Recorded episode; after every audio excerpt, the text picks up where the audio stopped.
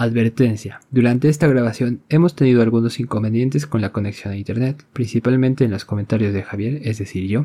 Por ello quizá algunos fragmentos se hayan perdido. Sin embargo, gracias a los esfuerzos de edición, se ha logrado que no quede tan discontinuo lo dicho en este podcast.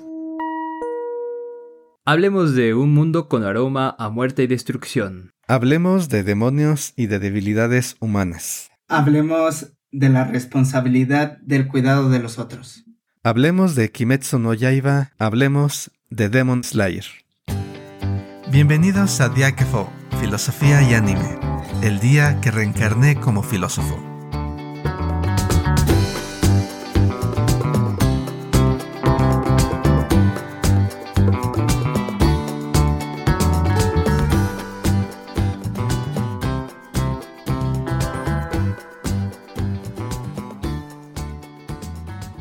¿Qué tal amigos? Es un gusto como siempre estar en este podcast en el cual nos dedicamos a hablar acerca de filosofía y anime. En esta ocasión nos toca hablar de un anime que ha sido muy aclamado por muchas y muchos. Estamos hablando de Kimetsu no Yaiba y bueno, este anime debe su éxito en parte a que tiene varias cosas que nos gustan mucho a todas y a todos. Tiene espadas, tiene demonios y tiene batallas que son muy pero muy muy emocionantes. La verdad es que este anime no nos ofrece un mundo tan complejo en el sentido de lo siguiente. Existen digamos tres partes. La primera, Existen demonios, los cuales, bueno, necesitan comerse a los humanos para poder vivir y además parece que les gustan porque los comen con mucho placer. En segundo lugar tenemos a los humanos que pues son la presa de estos demonios. Ellos muchas veces ni siquiera saben que existen los demonios hasta que ya se los están comiendo. Y en tercer lugar tenemos a los cazadores de demonios, una facción de humanos que sabe perfectamente el peligro que representan los humanos y dedican sus vidas a entrenar para destruir estos demonios y mantener la paz en el mundo.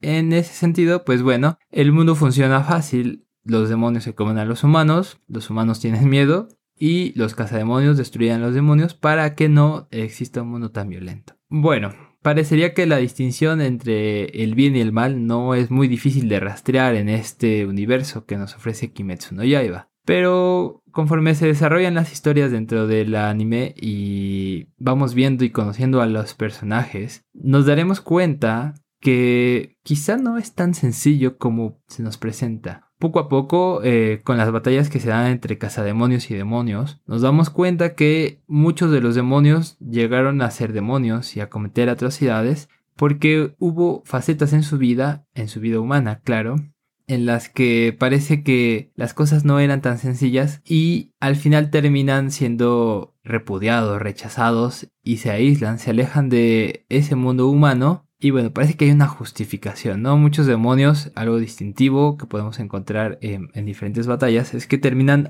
repitiéndose un poco de lo que hicieron en el pasado, ¿no? E incluso justificándose por qué actuaron como actuaron. Entonces ya de entrada parece que los demonios podrían tener una justificación o al menos una explicación de por qué actúan como actúan, ¿no? Y por otro lado observamos las historias de los cazademonios y nos damos cuenta que también hay detrás de sus historias algunos atisbos de por qué se convirtieron en perseguidores de demonios. Son, no son solo justicieros a secas que los haya llamado el deber y ya, hay motivos fuertes que también tienen para andar en esta implacable búsqueda detrás de los demonios. Y bueno, ya pintado este pequeño panorama acerca de lo que nos ofrece Kimetsu no Yaiba, también muy conocido como Demon Slayer, pues ya tenemos varias cosas que nos ofrecen punto de charla, ¿no? Y en ese sentido, bueno, pues justo los exhorto, queridos colegas de micrófono, a que reaccionemos ante lo que se nos presenta en este anime, ¿no? Quien guste arrojar la primera piedra será culpado como el pecador, no, no es cierto, será el responsable de aperturar las reacciones. Siguiendo un poco la introducción que has dado, Javier, para los que nos están escuchando, la idea es, en, este primer episodio, sería ofrecerles una introducción a temas generales que existen en esta serie tan exitosa, tan famosa, sin spoilers. Javier ha contado algunos aspectos que existen en el mundo de Kimetsu no Yaiba, pero realmente no ha, creo que no has contado, Javier, nada que pueda arruinar la historia para los que están escuchando, entonces no vamos a entrar en detalles de la trama eh, en este episodio. Y a mí me gustaría empezar diciendo que Kimetsu no Yaiba es una historia realmente sencilla, si la vemos desde un punto de vista argumentales como muchos animes de pelea, en donde el protagonista va enfrentándose cada vez a, enemigos más y más difíciles. Obviamente hay demonios, como ya ha comentado Javier. Y, y, de hecho, si hay una serie que es probable que haya visto la gran mayoría de personas que no ve anime, esa es Demon Slayer. Y quizás por ahí también esté Attack on Titan. Pero para los que no lo han visto, me gustaría retomar el tema que tú estabas dando al principio, Javier. Estos tres aspectos que existen en el mundo de Demon Slayer. El bien y el mal y los humanos atrapados en el medio. Sería otra forma de verlo, ¿no? Los demonios, los que luchan contra los demonios y los humanos que son atacados por los primeros y defendidos por los segundos. En ese sentido, esta serie es es un relato moral en el sentido de que es una lucha entre el bien y el mal, que se caracteriza por un protagonista diferente. Los protagonistas de pelea de, de shonen, como se les llama muchas veces, o shonen de pelea, lo que quieren luego son, es ser más fuertes. Lo que quieren ser es ser mejores peleando. Pero el protagonista de esta historia, que se llama Tanjiro, es diferente. Es un protagonista capaz de empatizar, de tener compasión por los malvados, podríamos decir. Y esto me lleva a que creo que el primero de los temas de Demon Slayer, a ver qué piensan ustedes, Lalo Javier, es entender al mal, que es posible entender al mal y aún así combatir contra él. Ah, bastante interesante. Es, es bastante interesante esta idea que nos acabas de aventar, Aquiles creo que, como bien comentas, es muy interesante esta idea por el hecho de que creo que es muy pocas veces que nos podemos plantear esta idea, ¿no? Por lo general, si las personas se ponen a pensar sobre la maldad, más que un esfuerzo por comprender la situación que ha llevado a las personas a tal punto, lo que tendemos a hacer es un juicio crítico sobre lo que sucede, ¿no? Sobre el acto mismo de la maldad. Y creo que es bastante interesante, no solo por el hecho de que se nos plantea esta posibilidad de poder comprender las razones que llevaron a las personas a ser malas, sino también por el hecho de que afecta ese juicio crítico, ¿no? Este juicio crítico del acto mismo que las personas incurren al hacer una acción mala entendiendo esta acción mala como aquella acción que daña a los demás, se, vería de alguna forma sesgada ahora por esta comprensión y lo podemos ver mucho en las cárceles, ¿no? ¿Cuál es la función de la cárcel? Pues dar un castigo a estos actos malos sin, sin haber buscado o sin haber indagado un poco sobre la condición o aquellas causas que llevaron a las personas.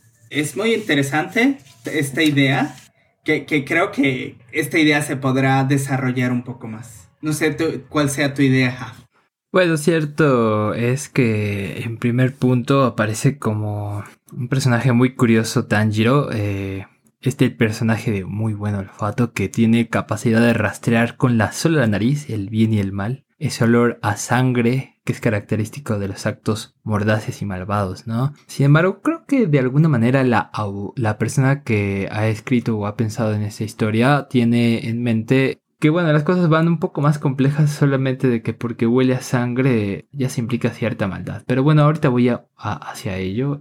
Personaje curioso, ya decíamos, bondadoso, me recuerda mucho también al personaje principal de Boku no Hero Academy, que tiene como este sentido de protección a los demás, de querer entender qué es lo que está sucediendo. Pero bueno, creo que justo las aventuras de estos personajes tienen una sinonimia en el sentido de que conforme van avanzando eh, en el mundo que se les presenta, en esta batalla que ya está establecida cuando ellos se presentan en sus respectivas historias, van notando que no solo se trata de oler a malos y oler a buenos y de no oler a víctimas, ¿no? Hay otras situaciones lo que comentabas, mi estimado Lalo, acerca de papel de las prisiones, ¿no? Eh, y en este sentido, Eh, sería como poner eh, presos a los malos, ¿no? Eh, el mecanismo gubernamental para mantener en control a, aquellos villanos. Bueno, una diferencia importante de demonios es que ellos no son reconocidos por el Estado. Sin embargo, tienen una estructura bastante bien formada el punto al que iba. Parece que, aunque no es una institución gubernamental, los cazademonios tienen cierta jerarquía, tienen cierto orden y funcionan bajo ciertos principios, ¿no? Eh, el principio mínimo yo creo que es destruir a los demonios para que no atormenten a la humanidad, ¿no? Quizá luego ya nos podemos meter en cosas un poco más particulares, pero de entrada eh, está interesante que justo, ¿no? Eh, igual que los sistemas carcelarios, se tiene pensada cierta estructura que responde a una necesidad de tener al mal.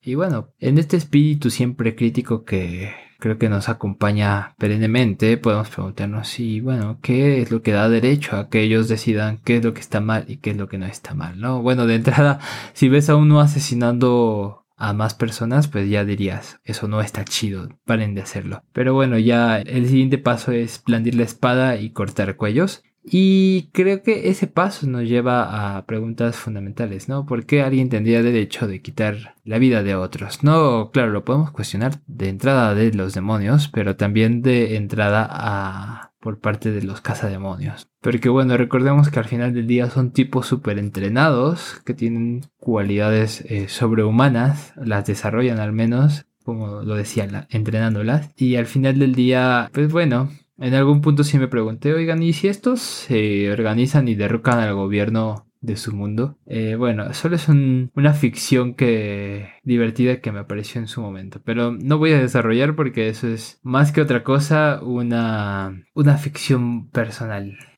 Es interesante este planteamiento que han sacado los dos, Javier y Lalo. Ah, yo creo que las, aparte de las prisiones, toda clase de organización colectiva que persiga a aquellos que hacen el mal, tiene este problema que tú mencionabas, Javier.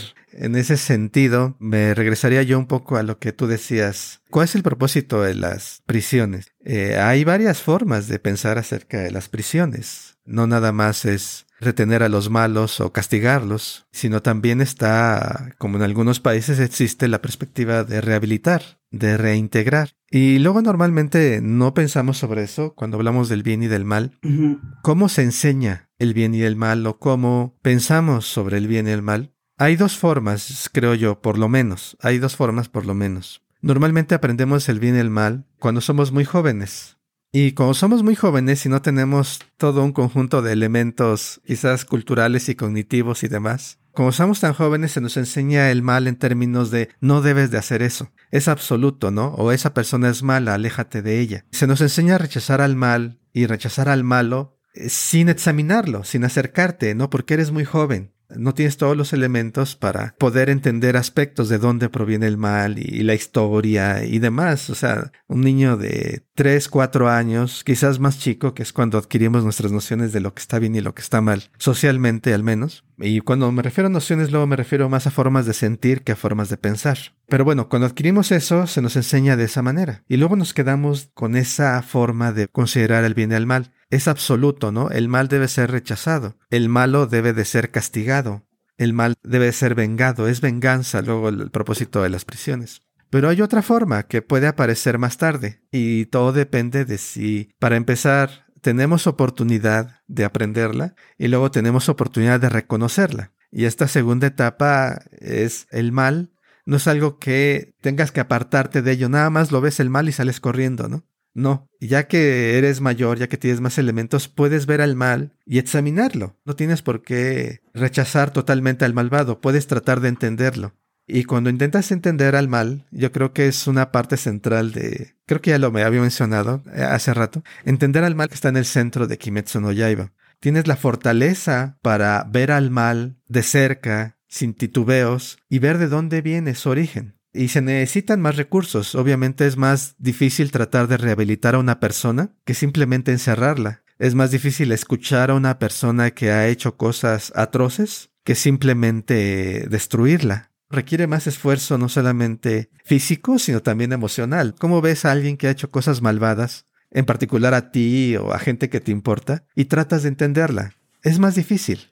Y yo creo que en ese sentido, eh, Kimetsu no Yaiba es una perspectiva interesante donde no nada más es derrotar al malo, sino entender de dónde proviene esa maldad. Eso me lleva al tema de los demonios. Los demonios en esta serie, a ver, no sé qué piensen ustedes, Lalo Javier, representan debilidades humanas, representan esta aspectos muy humanos de miedo a morir, miedo a la enfermedad, miedo al rechazo, miedo a, a la vejez. Todas esas son cosas que forman parte de estar vivo. Y como no quieren esas debilidades, se convierten en no vivos, se convierten en demonios, para no tener esas debilidades.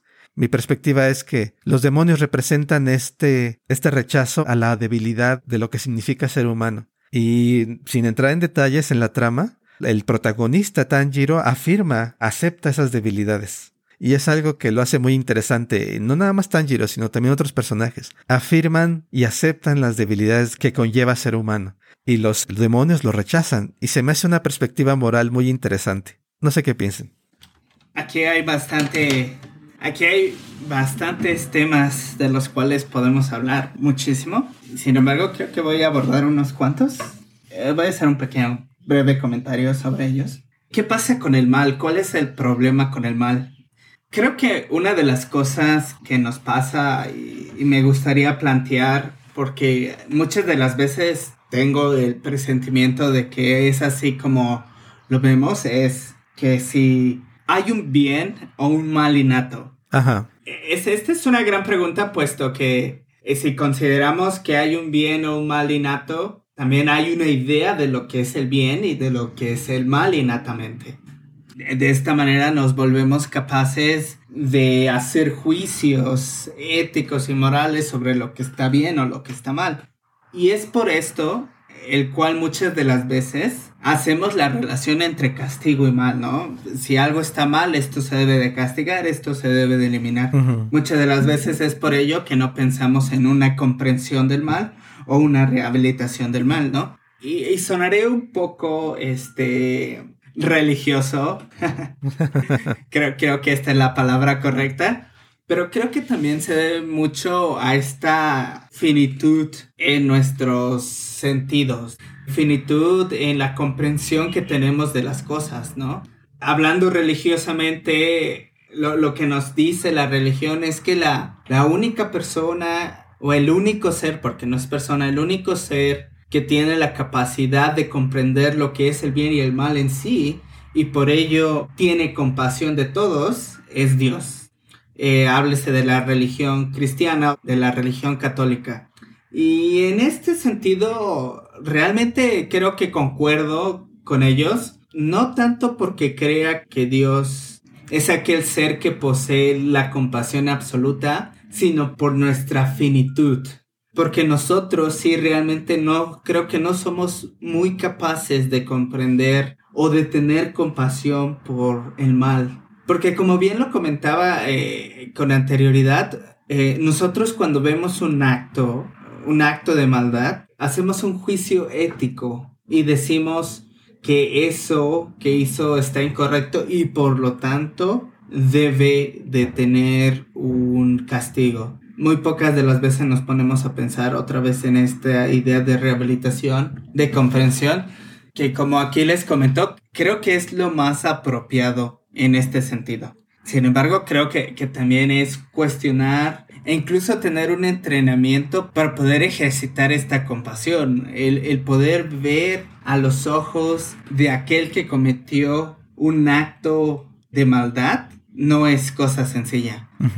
Entonces creo que sí, es, este, es algo bastante complejo, bastante complejo y que tiene que ver mucho con esta idea de la debilidad, ¿no? Pero como bien comentabas, Aquiles, que los demonios tienen que ver mucho con esta debilidad del miedo a morir, del miedo a la vejez. Creo que este miedo a ser humano, lo, voy a llamar así, miedo a ser humano, hoy en día se vive mucho en esta sociedad, puesto que podemos ver en la televisión, compra estos últimos productos de belleza que te harán ver como si estuvieras en tus 20. Mi pregunta es, ahí sería, ¿Por qué las personas tienen tanto miedo de lucir de 40 y prefieren lucir de 20? Eh, ahí sí hay un, un estándar social que dice que la belleza, que dice que la vejez, que dice que lo no humano, como bien comentabas, Aquiles, que lo no vivo es lo mejor. Y entendiendo esto no vivo como aquello que para el tiempo. Porque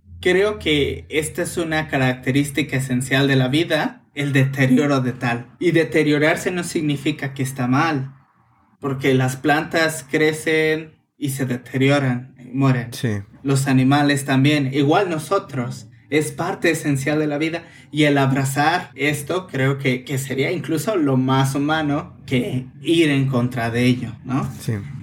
No sé qué tengas que decir por acá, Javier.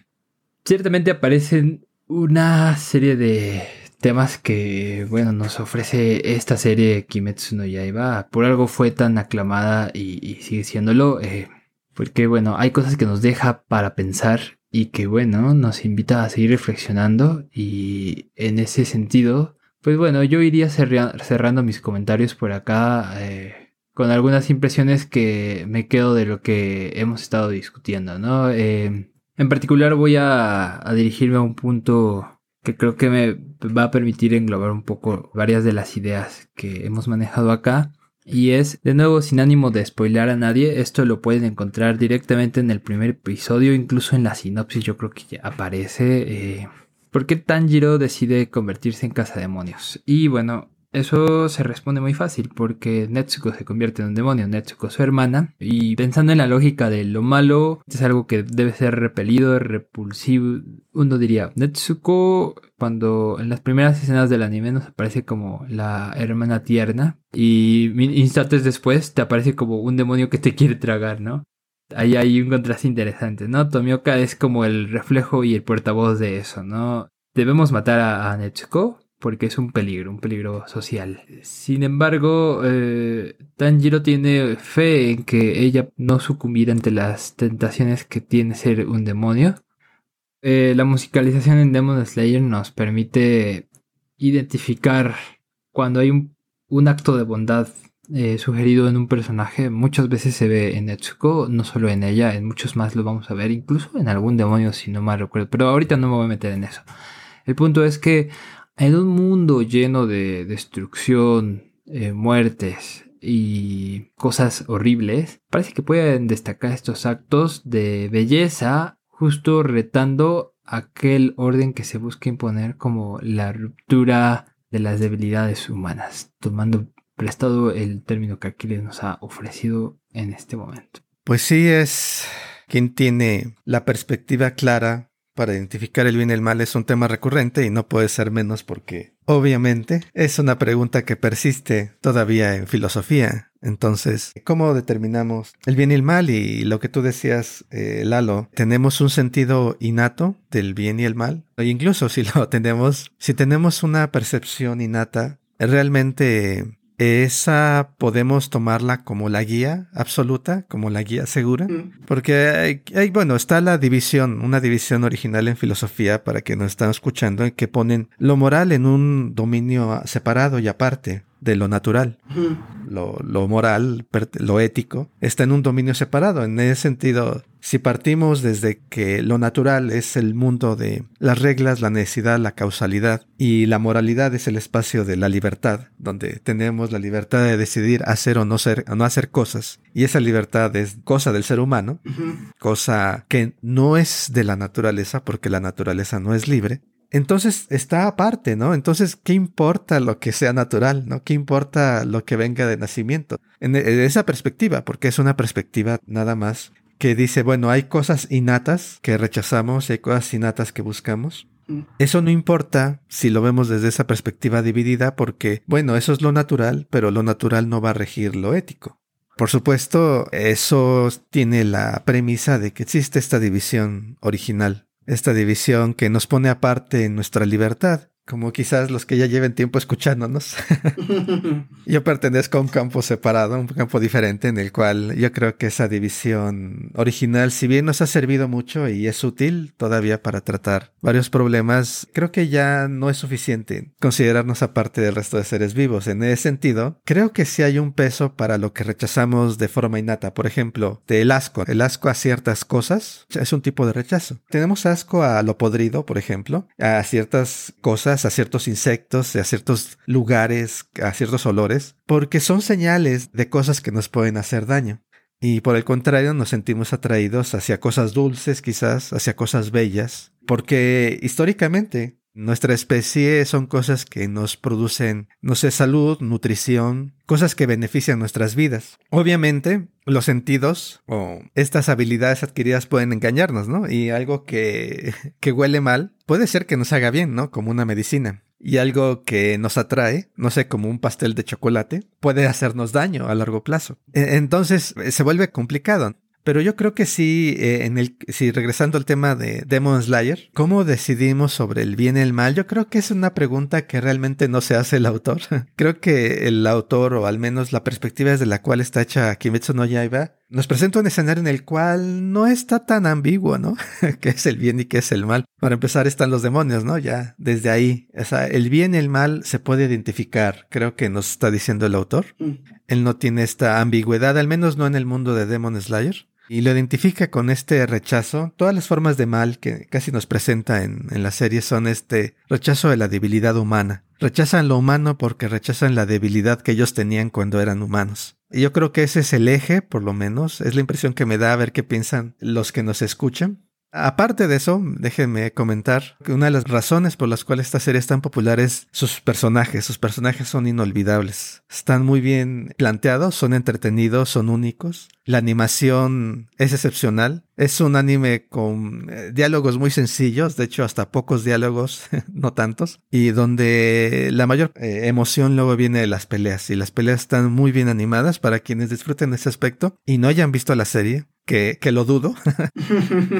Pero para quienes estén ahí allá afuera y tengan esta, esta inclinación por las peleas espectaculares, bueno, Kimetsu no Yaiba es muy recomendable. Sí, para ir terminando, creo que uno de los temas que se quedará por ahí, pero creo que sería bueno comentar lo que Tanjiro decide hacer por Nezuko. En vez de, de decidir matarla, que sería Tomioka. Ya verán quién es este personaje que en vez de Tomioka, que está decidido a matarla, él decide defenderla y tratar de reformarla, si, podemos utilizar esta palabra de este sentido. Creo que es bastante interesante esto, puesto lo que lo que nos plantea es el hecho de que muchas de las veces aquellas personas que buscan una reforma en las personas, eh, aquellas que cometen el mal, son la familia, ¿no? Sin embargo, creo que también entra en este sentido eh, la pregunta de qué tan responsables son los miembros de la familia en su formación, en la formación del individuo. Porque nos bien nos podríamos preguntar, tú como familiar del que causó mal, ¿no pudiste haber hecho algo para que esa situación no sucediera? ¿No pudiste haberlo evitado? Y ahora ya ha cometido el, el mal. Ahora, si quieres que haya una reforma, es bastante interesante plantearnos esta pregunta, puesto que nos deja con el que el mal se puede evitar o el mal se puede reformar. Sí. O se puede evitar y si no lo podemos evitar, se puede reformar. Ajá. Eh, ¿Y quiénes, no? ¿Quiénes lo hacen? ¿Quiénes están dispuestos a que se reforme. Como bien comenté muchas de las veces, esta es la familia. El problema sería el siguiente. Los demás en la sociedad estarían dispuestos a que alguien que hizo el mal se reforme? Esa es una buena pregunta. Por lo demás, creo que, que, no me queda más que comentar que, como bien acaban de decir, Kimetsu no Yaiba es un anime que estoy seguro van a disfrutar en demasía. Es uno de esos animes que no querrán dejar de ver y que seguramente se estarán aventando mínimo unos 5 capítulos al día. Definitivamente en resonancia con lo que preguntaba Lalo, un poco me llama la atención que se pregunta acerca de la responsabilidad. Yo también voy a preguntar acerca de la, responsabilidad. Y la pregunta para ustedes, queridos podescuchas, es: ¿Ustedes creen que está justificado que existan este tipo de grupos, como por ejemplo los cazademonios, que deben hacerse responsables por estas banda de malévolos demonios que quieren saciar su sed con sangre humana de inocentes? ¿Es necesario que existan estos grupos que se hagan responsables por el resto? O quizá podemos manejar la responsabilidad en otros términos. No lo sé, eh, no tengo una respuesta y por ello lo dejo en la sección de preguntas. Yo quiero, más que una pregunta, voy a dejarles una referencia para aquellos que nos están escuchando. Eh, ya sea que hayan visto a Kimetsu no Yaiba o no lo hayan visto, creo que esto es interesante. Normalmente cuando hablamos de anime, hablamos a lo más del director o a veces del estudio, pero algo que muchas veces no mencionamos, incluso como espectadores, a veces ignoramos a los actores de voz, excepto en casos excepcionales. Y aquí yo quiero hacer mención especial de tres de los protagonistas. No incluyo tanto a Nezuko porque prácticamente no habla.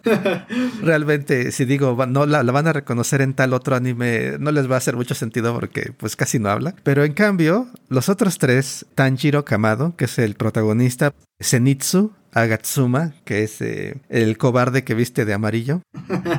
Inosuke Hashibira, que es el otro amigo de Tanjiro, el otro aliado, que es el que tiene su cabeza de jabalí. Los tres son voces muy reconocibles y extremadamente talentosos. En el caso de Tanjiro, el, el, actor de voz se llama Natsuki Hanae y lo van a reconocer como Falco en Attack on Titan. Por cierto, Zenitsu, Zenitsu Agatsuma, el cobarde del trío, es Connie, Connie Springer en Attack on Titan. Entonces hay, una escena, para los que hayan visto en Attack on Titan, donde Connie y Falco van a caballo. Y si cierras los ojos, puedes imaginarte a Tanjiro y a Zenitsu hablando. Y en, este caso, el de Tanjiro, eh, él protagonizó una serie que se llama Tachi Extraño, o Tachi, él es el protagonista de acá, un personaje totalmente distinto al de Tanjiro. Tiene un rango increíble, también protagoniza el caso de Vanitas. Vanitas es el protagonista y son personajes tremendamente distintos. En el caso de, de Zenitsu, para los que hayan visto Saint Seiya, los Caballeros del Zodiaco, él es la voz de Hades en El Lienzo Perdido.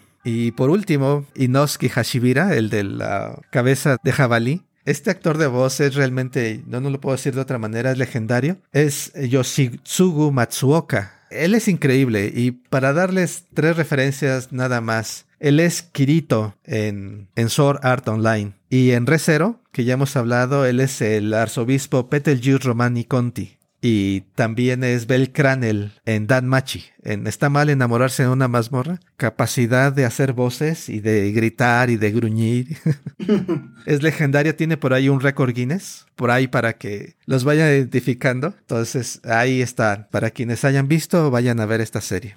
Pues como ven amigos, este anime nos invita a verlos. Es realmente muy bueno, la, como bien ya comentaba Javier con anterioridad, la música, los efectos sonoros son de lo mejor, al igual que las batallas. Las batallas son espectaculares. Y pues con este último dato que nos deja Aquiles, que es bastante impresionante, pues no queda otra cosa más que sentarnos, poner unas palomitas y ver esta serie Sí se puede en un solo día. ¿Por qué no? Verán que no se, se querrán separar de la televisión o del dispositivo en el cual ustedes lo estén viendo. Y pues bueno, como ya saben, si quieren reaccionar a todo lo que comentamos, si quieren darnos su reacción sobre qué les pareció no solo este podcast, sino también el anime, pueden escribirnos y comentarnos en todas las distintas plataformas que tenemos, como son Facebook, Instagram y YouTube. Y en todas ellas recuerden que nos pueden encontrar como Diáquefo, Filosofía y Anime. Así es, y por supuesto, como siempre, está nuestro correo electrónico abierto para sus sugerencias y demás. Es filosofía y anime gmail.com, filosofía y anime gmail.com. También recuerden que está nuestra página web, en donde están todos los episodios que hemos realizado a la fecha y los enlaces correspondientes a nuestras redes sociales que Lalo acaba de mencionar. El sitio web está en filosofiayanime.com, filosofiayanime.com. Y bueno, con esto damos cierre a una charla que estuvo muy interesante, llena de momentos que nos permiten cuestionar varias cosas acerca de lo que nos ofrece Kimetsu no Yaiba. Y pues no me queda más que decirles amigos respiren y respiren profundo porque esa es la clave para matar demonios. Ha sido un gusto como siempre estar en el micrófono y me despido de ustedes. Sí nos escuchamos en el próximo episodio. Yo creo que vamos a regresar a, a Demon Slayer ahora sí con todos los spoilers del mundo para poder entrar en, más profundidad de, de todos sus temas que están muy buenos. Y pues gracias por escucharnos. Hasta la próxima nos estamos escuchando. Hasta la próxima. Bye. Bye.